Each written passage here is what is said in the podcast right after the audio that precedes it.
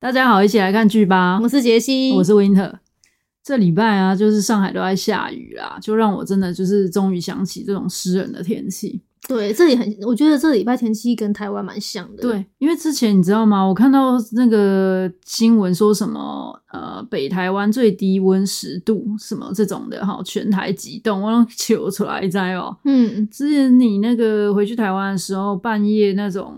两三度，然后零度、负几度哦，嗯，我都还就是带着卷卷在外面，我里面就是穿一件很薄的衣服，然后还套一件毛 T，再穿一下羽绒服这样子，然后去外面跟卷卷散步，跟他各位老公还在哦。那个时候是干冷，对不对？对，那时候没下雨，就天气都是很晴好的，所以那时候我就看到这个新闻，然后就是。有没有糗出来一张？什么全台急冻，我笑死我！其实十度对于上海来讲都算温暖了。对，十度很温暖，九其实七八度都很温暖，七八度也温暖。对，然后结果后来这礼拜雨一下，现在七八度嘛，现在是七也差不多五度左右，连叽叽呱个糗尾出来都笑都笑不出来了，就想起以前到底是怎么过啊？以前是真的是好奇怪哦。其实湿冷这种冷是最容易就冷到骨子里的，干冷还还好，就很奇怪。但是其实干冷的时候，你看着气温，你以为会很冷，但是你稍微穿一下就 OK 哦。对，湿的你穿再多，你都会觉得说有一点冷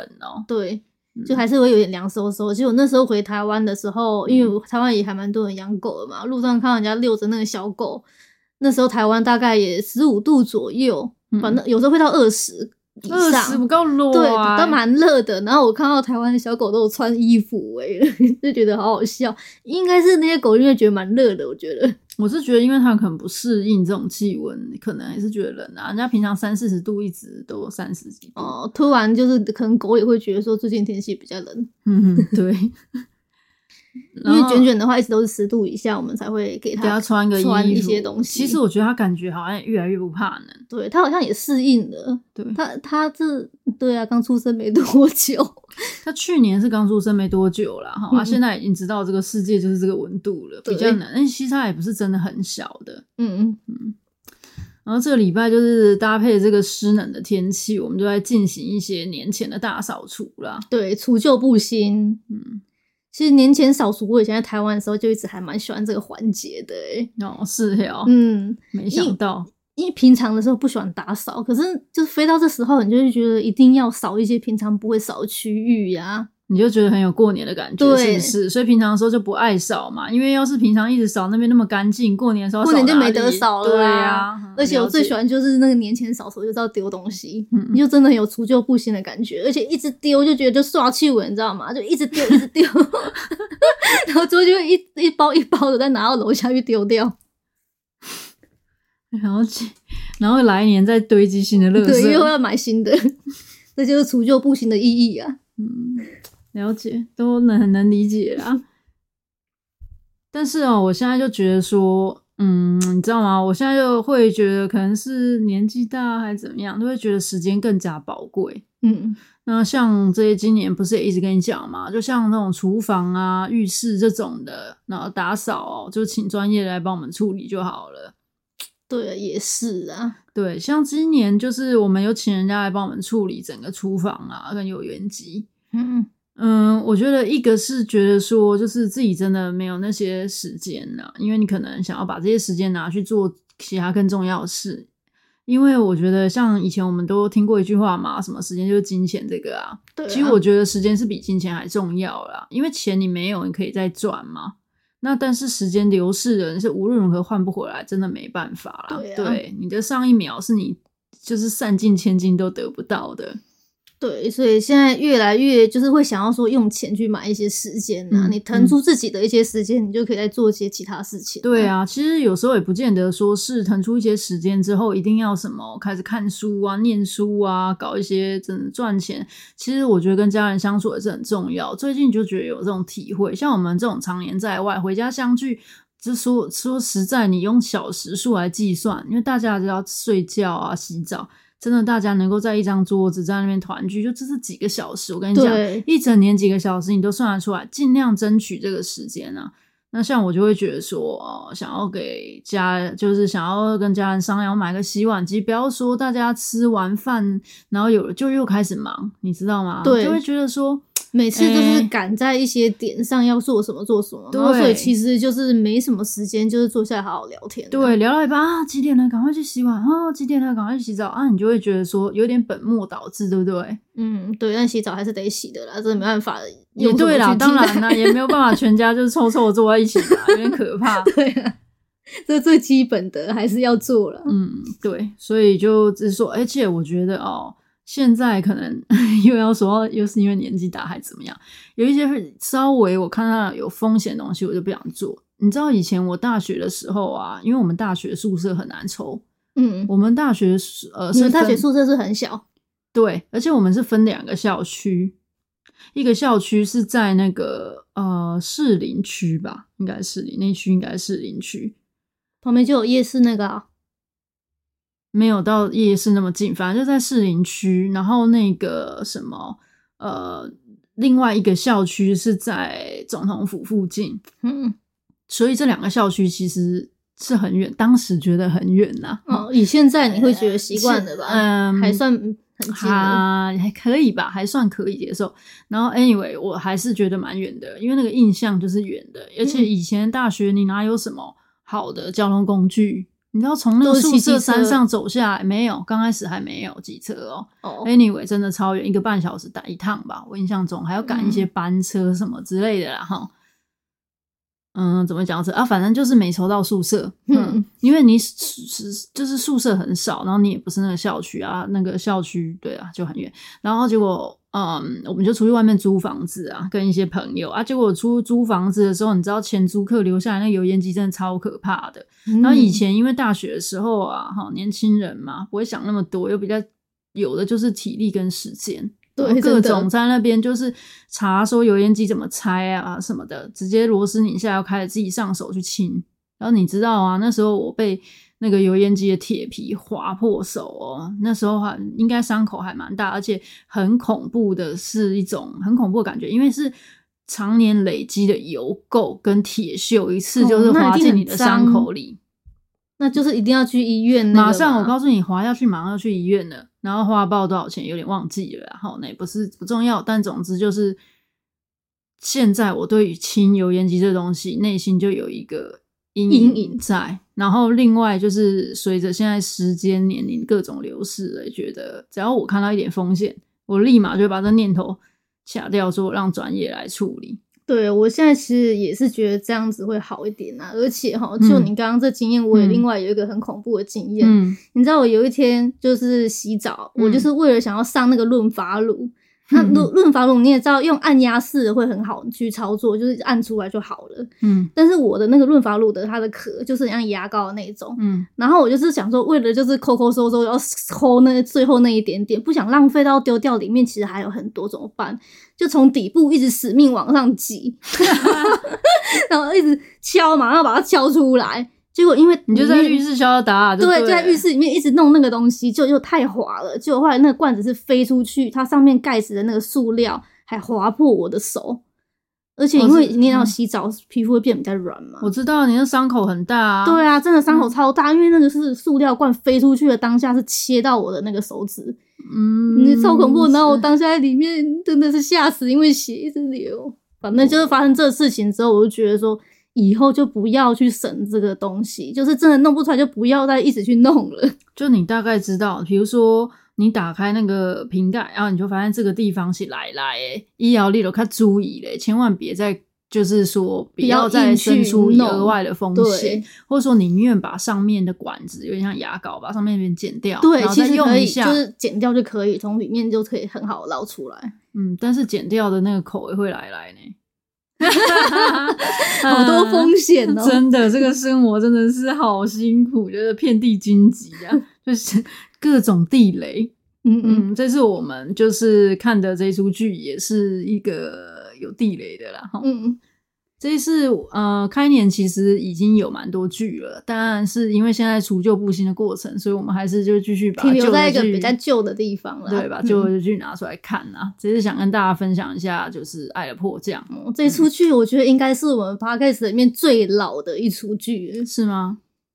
嗯，应该是，好像没讲过这么老的。嗯确定没有啦？之前我们讲的那个谁，曾敬浩的那个什么《浪漫速成班》吗？不是，曾敬浩之前演的那个跟那个福顺那一集我们一起讲的啊。他演什么触及者？哦哦，纯情啊，那那是最好最老对最老的就是那个。嗯、Anyway，那嗯，嗯，总之这不算最老，但是这算是就是最开花结果的。嗯嗯，对，两个人不是现在就你知道，好像二胎就要生了嘛，是要生第二个还是怎么样？还有二胎哦，我知道一胎已经出来了。对对对，我是不是得错消息？Anyway，我就直接上剧情简介了哈。嗯嗯，一个因滑翔伞意外降落北韩的南韩财阀与北韩军人发展出爱与勇气的感人故事。就这一出，我真的觉得是。爱跟勇气就是贯穿整剧，对，因因为他除了要有爱之外，还要很有勇气。这两个人真的超勇的，我觉得，真的就是为了爱这么勇。而且他身边的那一些，就是两位身边的一些人，都是很有爱，也很有勇气的。因为有爱才有勇气，包含你说那个监听的人，他也是因为对这个男主角哥哥的爱，各方面才去对朋友的爱，对对对朋友的爱，对长官各种的。所以说，我们去看这一出的时候，就觉得是蛮温暖，很适合在冬天里面看呢、啊。嗯，对。然后这一出其实是在二零一九年年底开演，二零二零年初收官的。对，跨了一个年这样。对，哎、欸，我觉得是疫情的时候。哦，对对对，所以中间还有停播还是什么？对，中间有停播，但应该不是因为疫情，反正他们是不知道是因为春节还是什么，反正有什么原因有停播过。嗯哦，Anyway，、嗯、我觉得这现在回去看啊，哈、嗯，看起来没有觉得有任何的时代感，而且还觉得哈是一个制作很精良好剧，你不觉得？对，真的，真的就是因为，我们二零二三年其实嗯都可以数出来，我们觉得还不错，就是其实没有几部啊，整整一整年我们都寻寻觅觅的。对，然后呢，呃，看了这个之后，我会觉得说，因为之前我们没有讲过类似的剧，像《浪漫速成班》还有《恋爱大战》嘛，都是一些爱情的喜剧吧，嗯呃、可以这么归类。嗯，然后还有什么三打里跟那个《烈女契约》哦，《烈女契约》就是这些都是啊，《与恶魔有约》都是有爱情元素在里面的嘛。对、嗯，但是就没有一部可以比得上它。对，真的，嗯。嗯嗯嗯，然后，而且它引起我们对南北韩的关系，还有这种对北韩的好奇心。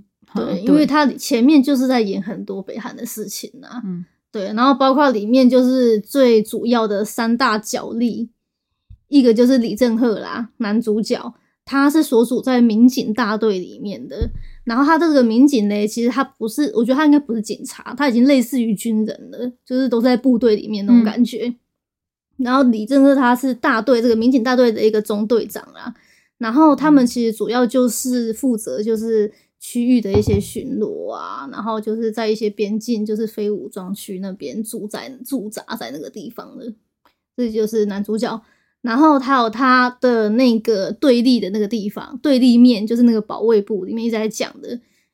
他其实他是在北韩算是一个防谍部门啦，哦，然后他对军人是有一些可以有一些就是权力去控制、去掌控他们的，有去有办法去侦查他们的。你他只要怀疑那个军人可能要脱逃，可能要干嘛，他就有办法就是去叫他过来，就是去送去审问，就是抓抓军人的就对了。对，可不可以理解成像 DP 逃兵里面那个抓逃兵的那个单位？哦，类似那种感觉。哦，是一个那种监察的那种感觉。嗯 然后另外还有一个就是最厉害，我觉得里面最强的大 boss 就是郑赫他爸爸，嗯、他是朝鲜人民军总政治局局长。嗯，因为这这个职责其实他是等于是朝鲜这边的军队军这方面的首的领导。哦哦，难怪他的儿子里面一定要有人去当兵嘛。对。他是可能是一定要这样子，然后他是因为北韩好像是以军事为重的一个地方吧，嗯，所以说他爸是在这个总政治局局长这样的一个岗位上来讲，是里面真的是核权力的核心呐、啊。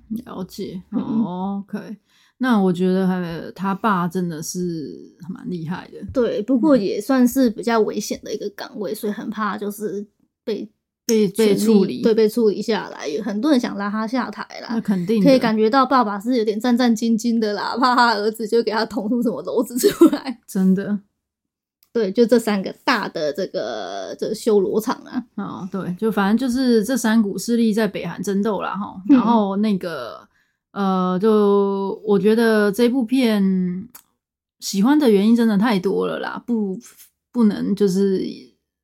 竹繁不及备载，成语都不知道怎么讲了，很很难一一的去赘述啦。因为场景喜欢场景也很多，对，有很多是著名经典的场景啊。对。嗯，主要我觉得哦、喔，他用的这两个演员就我很喜欢，嗯、因为玄彬，我自己就是谁不喜欢玄彬，嗯，这样那种感觉，真的。之前玄彬我第一部看他是看那个阿尔罕姆拉宫，哦，然后因为之前他的名字已经很响亮，但是我不知道这人长什么样，所以那时候看那一出我只就啊，玄彬就长这样哦、喔，就一直有这种感觉。我也是，他就啊，原来这就是玄彬哦、喔。但是那一出的时候，那一出其实不怎么样，但是为了玄彬，就是整个看完了。我也是，他在里面就是基本上就是都他一个人在演，其他的角色戏份好少。就是那一出的整个主线，我都我我现在回想起来哦，我都不知道那一出到底是在播哪线，然后重点在哪里？对，那一出，然后结局要干嘛？对啊，很一个大问号那种感觉。像这个，我像这个，你就很清楚的想要知道，说他就是想要表现的是表达的是男女主角的一个爱情故事，对啊，对啊，对不对？然后那一部《阿尔罕布拉宫》，他既也没有什么爱情的感觉，我觉得就是他到底要表达什么女主角的可以插足的戏份，对，不清楚，不清楚他整个是要干嘛？对啊，嗯，那反正就是这个演员，我那时候就很喜欢，然后玄彬蛮帅这样子，然后就开始一路追他一些剧追下来。那孙艺珍的话，我第一部是看那个经常请吃饭的漂亮姐姐，我也是。对，那时候也是觉得啊，孙艺珍就是这个人哦，喔，然后觉得她很有气质。嗯，因为其实孙艺珍一直都是演一些比较温婉的角色居多，人家对她印象就也是这样子，就觉得很邻家姐姐啊，漂漂亮亮的，然后温柔有气质。对，但是这一次我觉得真的演的很搞笑。对，然后所以我觉得他蛮厉害的，就是他有很多面相可以演，哎，演什么像什么。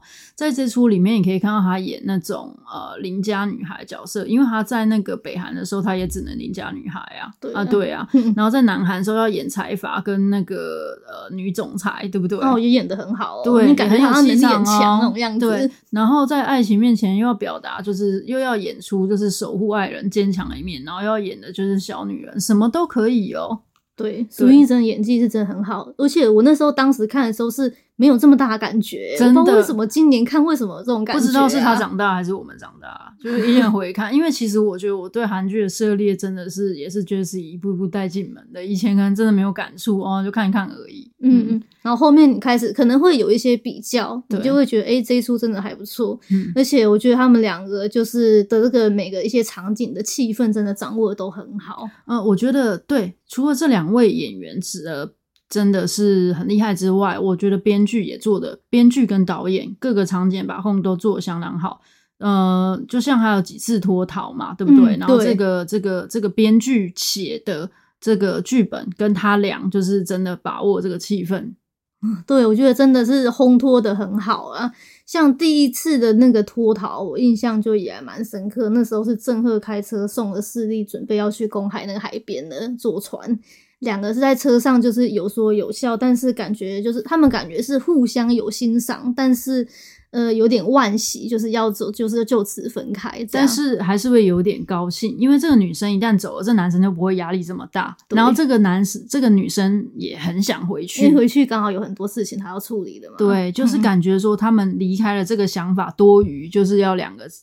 就是长相左右的想法，然后这个氛围就是你马上会觉得就是这样的气氛，嗯，就朋友而已嘛，对，对，可以。然后呢，那时候后来就车就停好，然后到了这个船上面的两个还继续就是有说有笑，然后开始就变得比较洒更洒脱了，因为那时候是已经真的要分开了，对，都看到那个大船在公海上了，对，然后两个就开始讲说其实怎么样怎么样，就开始讲一些内心就是很以前想讲但是不敢讲的话。那那里也是气氛也是烘托得很好，嗯、然后剧情一下子就拉到就是有人来追了，嗯、所以我觉得那他的第一次脱逃呢，印象也很深刻。他其他第二次、第三次你都会觉得印象蛮深刻的。而且他这个，嗯、呃，第一次脱逃结尾就是没逃成功嘛。对。然后女主角就很怨恨男主角，说怎么会这样？你不是说没问题吗？就看得出他生气、失望，各种的不高兴。对对，反而就是就是你可以看得出来是真的很想回去了。哦，对，第一次就是这样。嗯，然后那个呃，第二次就是。第二次是哦，男主角帮他想了办法，说跟那个北韩的运动团队一起出去，对，要搭飞机的，对。然后因为那个时候呃，保卫部的阻挠，然后导致男主角在这个过程之中还受伤了。对，然后是女主角就是为了要营救男主角的自愿放弃脱逃。对，第二次就是自愿放弃脱逃，直接就是又回到男主角身边。嗯。所以，呃，这里可以看得出来，他们已经就感情加深了，而且看得出来，就是女主角是一个很好的人嘛，对不对？嗯，她不会不顾你死活啊，对不对？她跟她那些家人不一样。这对啊，对啊。其实女主角呢，就是在与家人的这些戏里面，你也可以感觉她其实对他妈啊，还是些，他其实还是渴望有一些家人的爱，只是因为那些人这样，他就是没办法，他只能就是强势一点呢、嗯嗯。嗯，对，所以在第二次脱逃的时候，就是是这样的局面，然后就是各彼此都更加就是舍不得，就是他的感觉是递进式的。对，对，所以你看了不会觉得很烦。对，其实我那时候就想讲，就是那个之前不是很红的一出，就是《太阳的后裔》嘛。嗯，它里面就是让我觉得很反复，他一直就是死抓的说什么这个女生跟这个男主角是一个很危险的男人在一起就不 OK，因为这男生的职业是军人，很有可能随时随地会傲斗，或者说这男，或者说这个男生每次因为就是要跟人家就是对战嘛，所以你跟他在一起，你也很容易就是进入到这个很危险的区块去。就一直说很危险，很危险，两人不宜在一起啊。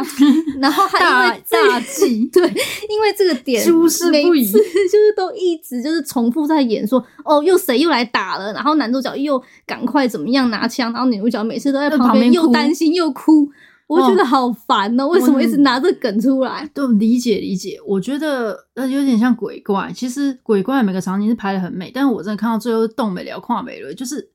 一直那个剑到底要不要拔？对呀、啊，就是像《爱的迫降》就不会，它是递进式的，每一次的脱逃都是不一样的。对，呃、就是虽然这两个人终究有可能是分开，他在这个点上两个也很纠结，但是你不会觉得这个纠结是，呃，同样的纠结一直在重复那种感觉。而且他是。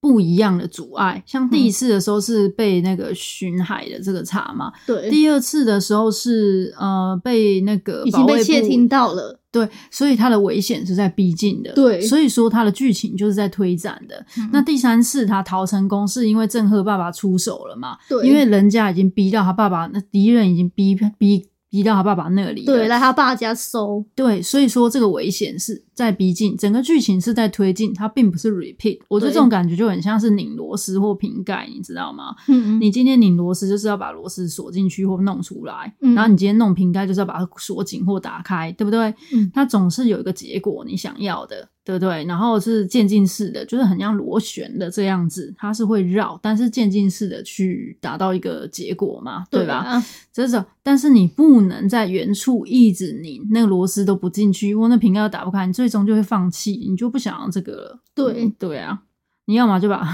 换螺丝，就直接弃剧了嘛。对对。然后还有他们后面就是故事又回到南韩那边，我也觉得还蛮有趣的。嗯，那那时候就是两人的分开又是不一样的感觉，因为那时候好像是就好像是郑赫有可能随时就是可能任务差不多他就回去了，所以那个势力是一直很担心，就是哪天他可能下班回家不在那感觉。哦，对对对，因为前半部在北韩的时候是孙艺珍要逃到，对，不是逃，要要回到他原本的地方。嗯，那他们一直在想办法说怎么让他回去，对，就有计划一些事情，对，一些方法这些事。情算是说，是他们计划的，是在掌控之内的。而且他们一直计划的就是让这个女生回去。嗯嗯。那后面到南韩的时候，就变成说是，呃，哎，怎么讲？因为他们是被送过来的这些北韩人，所以他们随时好像就是回去很方便。他们在计划不是他们的一个回去，嗯、而是说完成目的之后，他们可能就是随时都会离开。你不知道那个是什么时候。那你其实其实每天都很开心，却每天都提心吊胆的过。这有点对，然后在一起的时候是都很把握时间的那种感觉。这有点，你知道有点像什么吗？嗯，来自星星的你，就是那个、哦、嗯，都敏俊他不是就是会。突然的回到他的星球吗？对，他是有个黑洞会把他吸进去，是不是？好像是。那你知道？我告诉你，你不要这样说，是同一个编剧。爱的迫降跟来自星星的你都是同一个编剧。我现在认为他叫做，我帮他取个昵称叫做“牛郎织女之编剧”，就很爱搞这出啊。确实。是不是真的？他特别就是擅长写这样子的故事，嗯，而且前面你都会觉得很合理哦。嗯，像他们在北韩的时候，一直想着脱逃的方法，在这中间，编剧很巧妙安排了非常多的呃剧情、场景各方面的，你就会很了解北韩这些人每个人的个性、脑力、他的背景。对、嗯，到底是干嘛的，而不是说他们只是一直在演男女主角撒狗粮而已。呃，对，因为他其他的旁支角色也很多，然后事情也很多。对，那他主线抓的非常明确。对，啊，那后面呢？战场拉回南韩之后，一样是这群人在保护孙艺珍，但是他就不需要一直去演这些人的背景了。什么喜有的喜欢崔智友的，有人喜欢他不会一直就是把这些事再拉出来，因为这些人的事情你在前半部都已经了解完了。对对对现在拉回南韩呢，反而是就是南韩那边有新，就是一直在演一些新的事情了嘛，对不对？对啊，当然主线还是不变的。嗯嗯那那个男女主角的这个感情，就是可以看到他的转换。像我们刚刚讲的是怕他消失，从以前就是自己要离开，现在怕他消失。从女主角的视角来看，就是这样。对，对而且苏英珍她那时候以为她。回去的当下，回到家竟然是就是跪地大哭那种，就是他突然啪一个，然后哭出来，很伤，就是很就代表其实他这个情绪、啊、这个人走了，对，他那时候那个哭的也是渐进式的，因为我觉得是怎么讲。其实他这个情绪是每天都有的，每天都在担心这一天迟早会到来。嗯，然后当这一天迟早会到来的时候，他是压抑久的情绪，就是溃堤，就是那种感觉。哦，他真的演的超级好，嗯、前面其实也常在哭，但是这他这个 哭的感觉就不。一样，所以我觉得他在这一出就是从头哭到尾的 各种情况，都让我们觉得。真的很厉害啊，很能接受。嗯、对对对，他真的很会演各种情况，他这个眼神跟哭法就不一样。嗯，对。那在这边，那他他男女主角的这种感情的这种，这个是里面他们每次对视的时候，我觉得真的很有感情。对呀、啊，我也觉得好奇怪哦。刚开始的时候，我都觉得妈真的很会演，但因为现在生米已经煮成熟饭，这部分我就不想多加 comment。对啊，因为那时候我们还不知道。那时候我们是大家在猜测，对，只是没有知道这么证据确凿。现在孩子都生了，我还有什么好说？而且我跟你讲，玄彬是因，我觉得真的很奇怪。他之前就是跟其他女主角搭戏的时候，这眼神都没这么有爱哦。但其实这次我看到他有爱的眼光，看着孙艺珍。他之前他跟宋慧乔演过什么？很久，那很久以前那个我是没看，也是爱情剧。对，但但是嗯，怎么说？的确，他从以前到现在，这一个是。特别有爱的，嗯，不知道是他演技有进步，还是说他们这一对是特别已经真情流露？嗯，对，嗯、呃，这、然后。我觉得编剧真的很厉害，很用心呐、啊。像一开场你刚刚说的老鹰那个东西，对，也是他一开场的时候就是一个老鹰，然后先飞在这个北韩的这些一堆堆绿绿丛林什么上面，嗯，然后呢再越过那个什么他们的那个边界。线，然后就马上就飞到这个韩国的南韩顶空，就开始演这个首尔这些事情了。嗯、所以他其实一开始就给你带出说是要讲南北韩的故事，嗯嗯嗯、对。而且我其实觉得，嗯、呃，就像我们刚刚说孙艺珍的哭泣这一些的，其实，呃，像我们在烈女那边也有讲，其实呃都是男女主角，但是有时候是男主角或女主角的视角。嗯、那这一出其实我觉得是以女主角的视角比较多的去诠释很多事，然后对。那这边我就觉得很奇怪，为什么要用老鹰这么雄壮的东西？可不可以用一个喜鹊？啊、喜鹊又是喜鹊 啊？Anyway，然后嗯，这一边也有很多致敬梗，嗯。我觉得我比较喜欢把它称之为共同文化的一个共鸣梗呢。哦，因为像美美美国也会很多啊，像那个嗯星爵，那个叫什么《星际大战》？不是，嗯、呃，反正就是很多戏里面啊，比如说漫威或什么，他们都会牵连到很多的美国文化或以前的角色，嗯、或是他们的创始人等等这些东西的。我觉得都会让就是一起看这出剧的观众，或者一起看这电影的观众，因为是对这些文化都熟悉，会激起这个共鸣感嘛。嗯嗯，呃，像我们会看《爱的迫降》，可能就是喜欢韩剧的这些人嘛。嗯嗯嗯，像他在第十集结尾安排这个金秀贤去演那个伟大隐藏者的时候，那个角色，对。那个东九金秀贤他演这个角色，这是非常经典的。嗯嗯，常常好像他都必须要客串这个样子，然后不止一次的样子。哦、那不知道什么时候他会去客串独角兽，我，蛮期待的。嗯，对啊。然后还有郑少女特别出演，崔智友、朴新雄在这里面都有特别出演。对，其实那时候那个第一集的时候呢，孙艺珍她的就是里面那个势力，她的绯闻对象，嗯，就是郑敬浩。那时候就觉得看起来就像，所以他那时候没拍出来是他啦。嗯，然后后面。是在后记的时候，嗯，就是就是有让郑敬浩正出来正脸出来跟他在那边对话这样子，然后还有朴星雄啊，就是我们的全民实行公投那个教授，他在这边演的是一个计程车司机，然后我觉得真很像哎、欸，就是他演什么也是像什么，蛮好的。然后玄彬打电动的时候出现那个阿拉尔罕布拉宫那个回忆的配乐啊。哦，就让我觉得听得很毛骨悚然。那其实那一出我真的很不喜欢，我也真的。他们妈逼每次的音乐一出来，我都惊啊！我学那出就蛮诡异的，真的我很不喜欢。嗯、然后还有就是他们男主角喝酒的桥段，就是呼应他们之前合作过的电影《机机智对决》。哦，对，他们其实首次合作是在那部电影，嗯、然后说什么然后，一起喝一杯，然后最后那个玄彬不就死掉了？死掉，对。对然后在这边也有看啊，嗯嗯，所以也蛮好看的。我觉得整个就是很有感呐、啊，嗯。然后里面还有台湾的春联的出现，这个是那时候其实看了之后就觉得说，哎，那好像我们的春联哦，但是又看不清楚。然后后面把那个画面暂停截图后之后，发现那真的是我们春联啊，真的有。你可能对那一趴没有什么印象啊，嗯嗯，对。然后除了男女主角之外，里面我最喜欢的角色就是李爸爸。哦、呃，你说玄彬，嗯，就是李正赫的爸爸。对，我觉得他是里面最强的角色，就隐藏人物大 boss 啊！今天要是没有他，我跟你讲，大家演不下去，吃不了兜着走。也是因为他在这样子的比较那个权力比较高的地位，他才有办法安排这个安排那个啊，对不对？调那个五四个人，然后跑去南韩帮玄彬。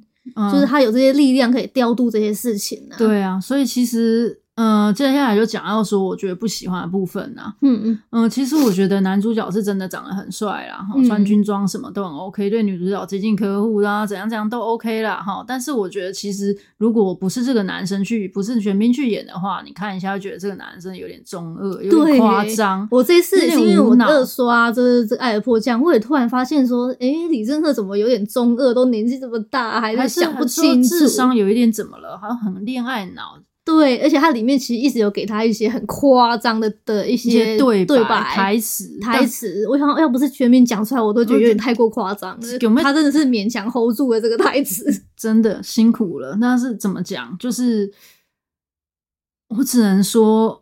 如果你刚开始就回去找爸爸的话，你就不会发生这些事。其实你就是在外面闯祸，回家找爸爸，对不对？就是他根本没有这个能力去 hold 住这些事情。对啊，对啊，因为这事都太大了啊！而且他如果不跟他爸爸讲，这样他们全家到时候会有问题耶。嗯哼，因为他一个人在外面就是干这么大的事情，如果还干错了，那他爸怎么办？人家一定会搞垮他爸爸的啊。嗯，所以说，就会觉得说这孩子做事都没有想到家人呢。对啊，嗯，然后。哦、呃，我觉得真的就是凡事应该回家跟家里人商量就比较好了。嗯，然后再来，呃，我觉得不喜欢另外一个就是这个结局。嗯、我觉得那个男二怎么会死掉呢？不应该，别搞这一出。对啊，嗯真嗯真的，我觉得这一出就是一个开开心心的一个爱情偶像剧，这样的基调就好了。嗯、为什么要搞一个死人，而且还是男二、欸？诶嗯。那其实我觉得男二跟女二呢，在这一出的表现也很好。很好，我觉得他们两个很搭，欸，很搭，而且我觉得他们俩好像就是另一个南北韩爱情故事的那种感觉。嗯嗯、然后他们分别又跟男女主角都是有关联的，所以也紧扣主题哦，不会让你觉得就是又很背离主题，在演他们俩自己那种感觉。他们是相反的，就是说女生是这边的，男生对对对对，对对对他们这一对我也蛮喜欢看得很很开心。结果没想到安排男二死掉，我觉得真的无法接受。哎、欸，毕竟北韩来讲是女生的地盘呢、欸，而且他们的那个女女主角就是徐丹，嗯、在北韩其实势力很强大，能不能就用她这个帮她渡过难关就好了？对啊，她家世背景那么强，嗯，然后再来就是呃那个啥。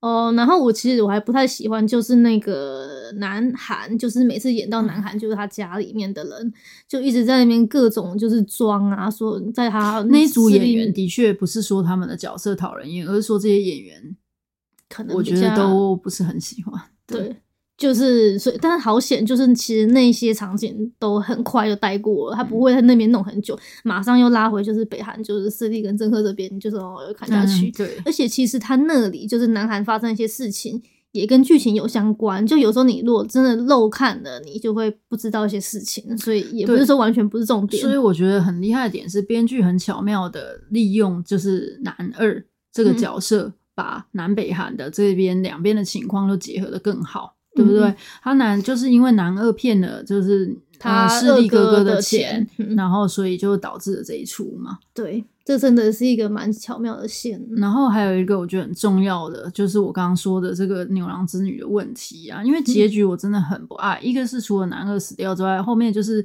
说什么，嗯、呃，他们会去瑞士见面，一年就一年才两个礼拜。我觉得说，那这个感情是要怎么维系？你可以想见后面一定会发生很多问题。想得远一点的话，就这样啊，很不切实际啊。我觉得建筑在这种不切实际的呃事实上面的感情哦，迟早就是不长久啊。嗯、所以我觉得这个地方，那你觉得有怎么样比较好的结尾啊？我觉得，比如说依照就是男主角他爸爸的一些力量，可以把他外派到公司啊，其他地方的公司嘛，嗯，对不对？让他在那里做一辈子啊，那跟女主角在那边就是很好的。就是对啊，或者是干脆让他也变成什么十一科好了啊，直接到南韩去生活。对啊，直接就是潜入什么南韩那边做什么精神上的什么哇哥。对，然后借由政赫就是呃去十一科，或是去别去国家体系的一些公司，然后帮助国家做很多事情，然后他的权力日渐强大，让他来维系这段感情。这也是孙艺珍想要的啊，在刚开始他不就说了吗？对啊，因为政赫同志没有什么权利，导致我回不去吗？嗯，那就就是几个，这是我的感想。对。